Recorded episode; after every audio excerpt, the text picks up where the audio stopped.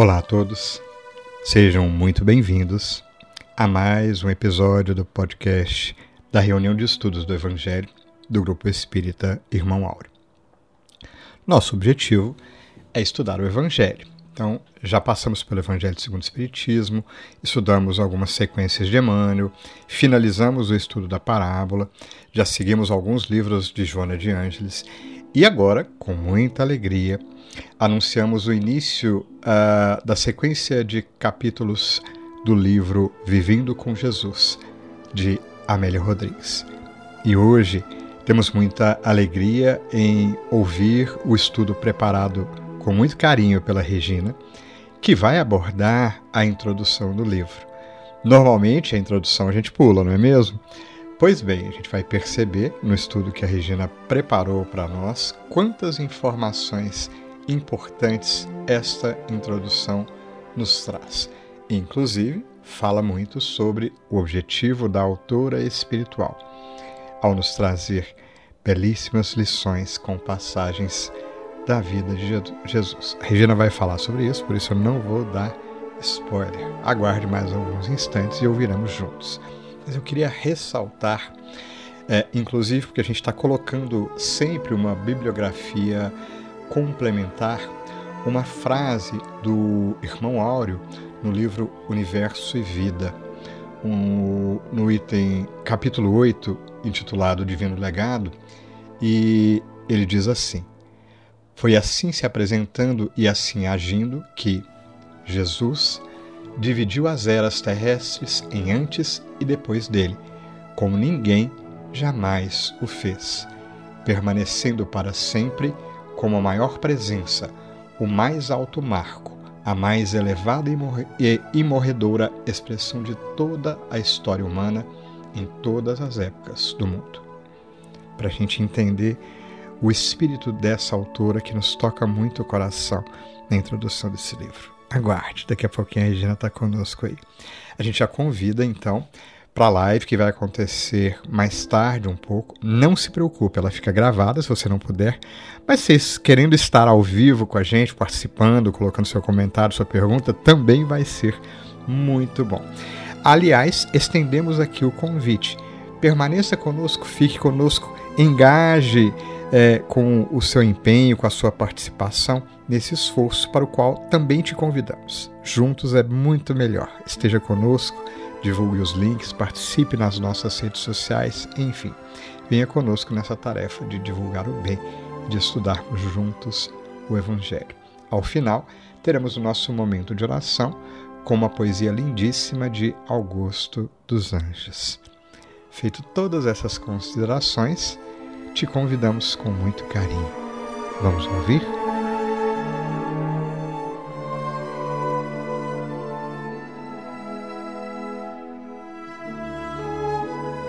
boa tarde para quem está me ouvindo neste momento, uma boa noite, um bom dia para quem vai me ouvir posteriormente.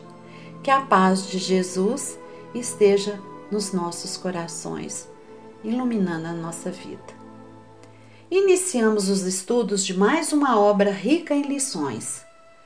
Vivendo com Jesus, psicografada por Divaldo Pereira Franco ditada pelo espírito de Amélia Rodrigues.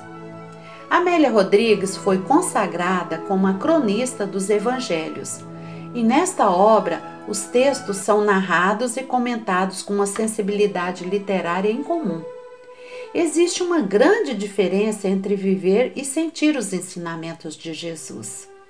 Para colocar em prática, temos que conhecer, ler e estudar.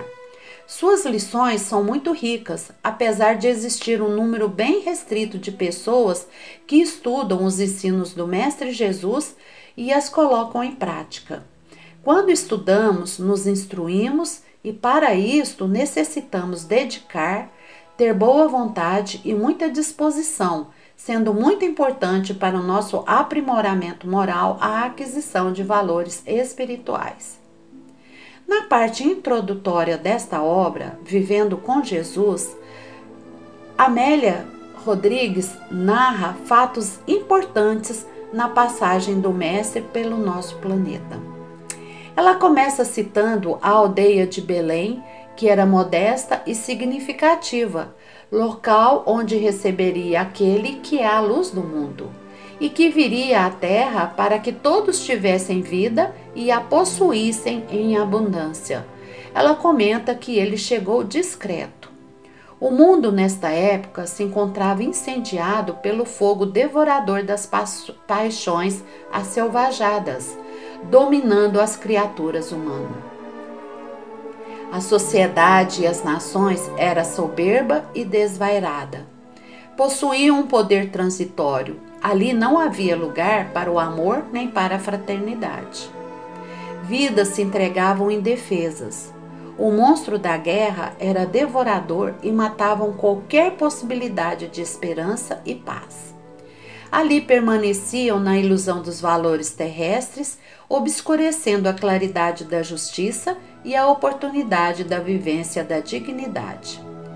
Todas as profecias que anunciavam a era da verdade foram confundidas por Israel, que tinha o desejo doentio de dominar os outros povos.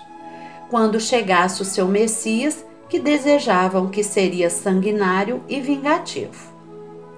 Depois de sofrer opressão perversa de outros povos, Israel aguardava um rei poderoso que lhe devolvesse as glórias terrestres usurpadas e lhe concedesse o poder da governança universal. A presunção dominava as classes privilegiadas, que, apesar de detestar César e seus comparsas, serviam para conseguir migalhas. Pessoas miseráveis avolumavam-se, os sem terras, os sem tetos, sem trabalhos, entregavam-se a latrocínios e furtos. Ociosos se abrigavam em grutas e abismos. As classes eram divididas pela sociedade, cujo comportamento cruel a caracterizava pela dureza dos corações. Fariseus e saduceus odiavam-se publicamente, lutavam pelo poder vergonhoso, assim como os herodianos e publicanos enquanto os homens da terra, os pobres camponeses, entulhavam as cidades. As vilas, com a, miséria, com a miséria sem disfarce, em que atolavam no desprezo e no abandono a que se encontravam relegados, vivendo uma situação de miséria econômica e moral. Vivendo com Jesus, aparentemente, naqueles dias, uma calmaria pareceu tomar corpo durante o período inicial em que ele veio comungar com os seus, aqueles que não tinham a ninguém nem quase o direito de viver. Temos aí no Evangelho segundo o Espiritismo, na lição O Cristo Consolador, a lição que diz que os fracos, os, sofredores e os enfermos são meus filhos prediletos e venho salvá-los. Desta forma, a sua seria a vida mais extraordinária e única dantes nem depois jamais acontecida. Ele iniciou seu ministério da libertação de consciências numa festa de casamento, abençoando a união das almas e preservando a alegria nos corações. Sua doutrina é a das boas novas de alegria, que entoava o canto de beleza para anuar as anular as sombras e tragédias dominantes em toda a parte e nos tempos do futuro. Sua mensagem fora impregnada de ternura e tinha como objetivo atingir todos os seres humanos, em especial aqueles que eram enganados, excluídos do convívio social edificante, que perderam tudo, menos o direito de ser amados.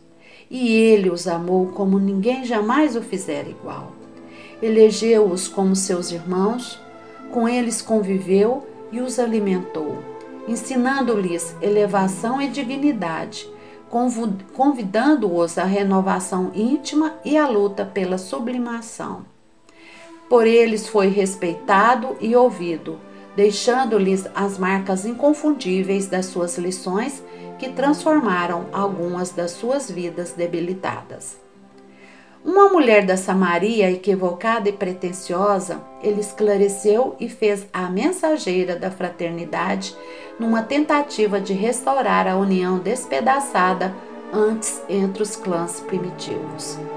A outra, que era profundamente perturbada, vivendo em conúbio com espíritos obsessores, ele ofereceu às mãos gentios, gentis e transformou-a no exemplo edificante de propagadora das suas palavras, tornando-a a primeira pessoa a vê-lo redivivo além da morte. A uma dama rica e representativa da aristocracia do Império Romano, ele facultou o discernimento para prosseguir ao lado da família, ultrajada pela conduta do esposo irresponsável, tocando-a de tal maneira que ela não trepidou em dar-lhe a existência durante o terrível período de perseguições desencadeadas por Nero. Nicodemos, que se sentava poderoso no sinédrio, foi por ele atendido e teve a honra de receber claras e profundas informações sobre os múltiplos renascimentos do espírito no corpo carnal. Jamais ele se absteve de ajudar a quem necessitasse, doando-se integralmente. Os miseráveis eram censurados por comer e beber com a ralé do lugar onde se encontravam. As suas parábolas, ricas de lições insuperáveis, deixaram as mais belas informações a respeito da ética do comportamento humano, tornando-se na atualidade processos psicoterapêuticos para a libertação das vidas algemadas aos conflitos infelizes trazidos do passado espiritual. As suas parábolas nos possibilita ter um contato mais próximo com o Mestre Jesus, semeando as sementes do seu Evangelho nos nossos corações. Os seus ensinos são de uma extrema grandeza e preciosíssimos para o nosso entendimento. O bom samaritano é proposta íntima de compaixão e de misericórdia oferecida ao inimigo o filho pródigo é ensinamento superior sobre o arrependimento, a reabilitação de que todos necessitam. Vivendo com Jesus, as virgens loucas e as prudentes são páginas de rigorosa advertência sobre a parcimônia, que é a calma e o equilíbrio. A figueira que secou permanece na condição de convite vibrante à produtividade e ao bem. Comungou com a família de Zaqueu, o publicano detestado que nunca mais o esqueceu. Demonstrou a Simão, o leproso, o que realmente é a dignidade e o que são as aparências enganosas. Utilizou-se de Lázaro e de suas duas irmãs para ensinar o significado do trabalho e a eleição do mais importante na vida. Sempre esteve a ensinar e a viver o ensinamento, e por isso aceitou como título somente o de mestre, porque realmente o era. O espírito de Amélia Rodrigues, neste momento, nos dá um alerta para que despertemos para viver com Jesus. Jesus. Ele permanece como o mais extraordinário ser que o mundo jamais conheceu, na condição de comparável modelo para a humanidade. Possivelmente o encontraste nas jornadas passadas e não lhe foste fiel, optando pelo mundo em vez de segui-lo. Assumiste compromisso de mantê-lo vivo nos corações e o confundiste no santuário das almas e dos sentimentos. Ei-lo que agora retorna e o reencontras realmente desvestido do luxo e da ostentação religiosa do passado, com o que o apresentaram ao mundo, desfigurando-lhe a grandeza. Simples e nobre, ele caminha anônimo entre as massas desvairadas, auxilia em silêncio e na ternura abrindo portas para a conquista da plenitude. Vigilante aguarda que lhe seja facultada a oportunidade de apresentar-se. Se, porém, ainda não encontraste, para, para e reflexiona direcionando os passos na sua direção. Compassível e afável, ele está perto de ti. Busca viver com ele. Não adie um momento a fim de que não venhas a fazê-lo tardiamente. As páginas que irão se ler têm o objetivo de trazer de volta à consciência alguns encontros e vivências com Jesus, durante os dias em que ele jornadeou na terra como estrela de primeira grandeza com um brilho diminuído. E se já o encontraste, mas não te deixaste arrastar pela sua força de amor, recompõe-te e entrega-te enquanto o tempo urge. Então, deveremos adaptar a vida de Jesus às nossas vidas ou adaptar a nossa vida à vida de Jesus? Estaremos vivendo com Jesus, vencendo dia após dia os vícios e as imperfeições que nos sobrecarregam e nos faz sofrer. Temos limitações, o esforço deve ser constante para superarmos os conflitos existentes em nós. Lutando contra as indiferenças, e tem que ser de dentro para fora. Temos grande necessidade de uma vivência interior com o Mestre.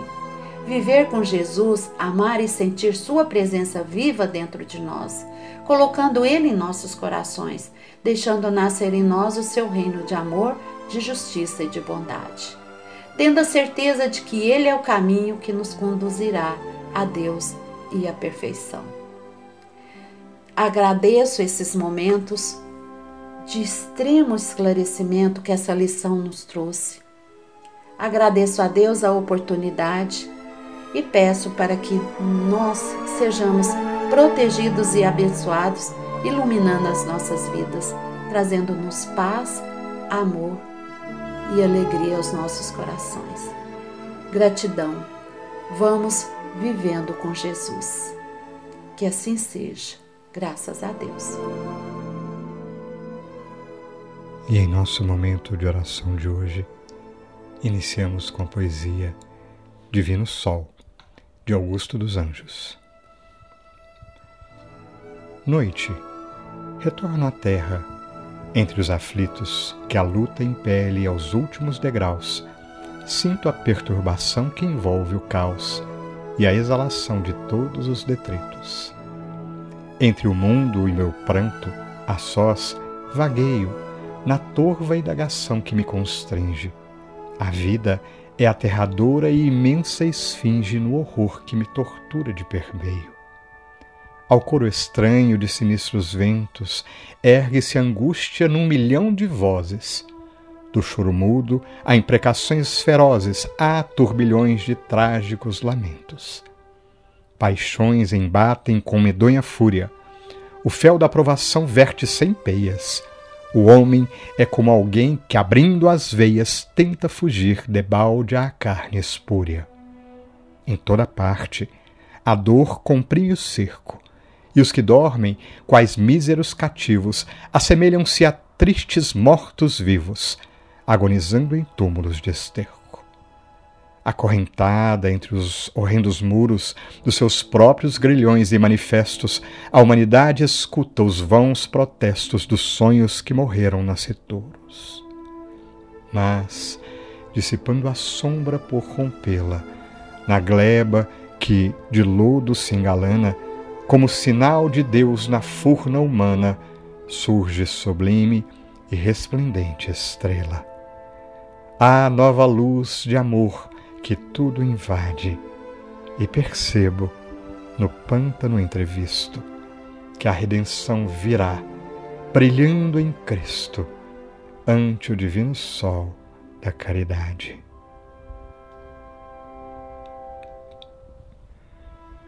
E então, Jesus,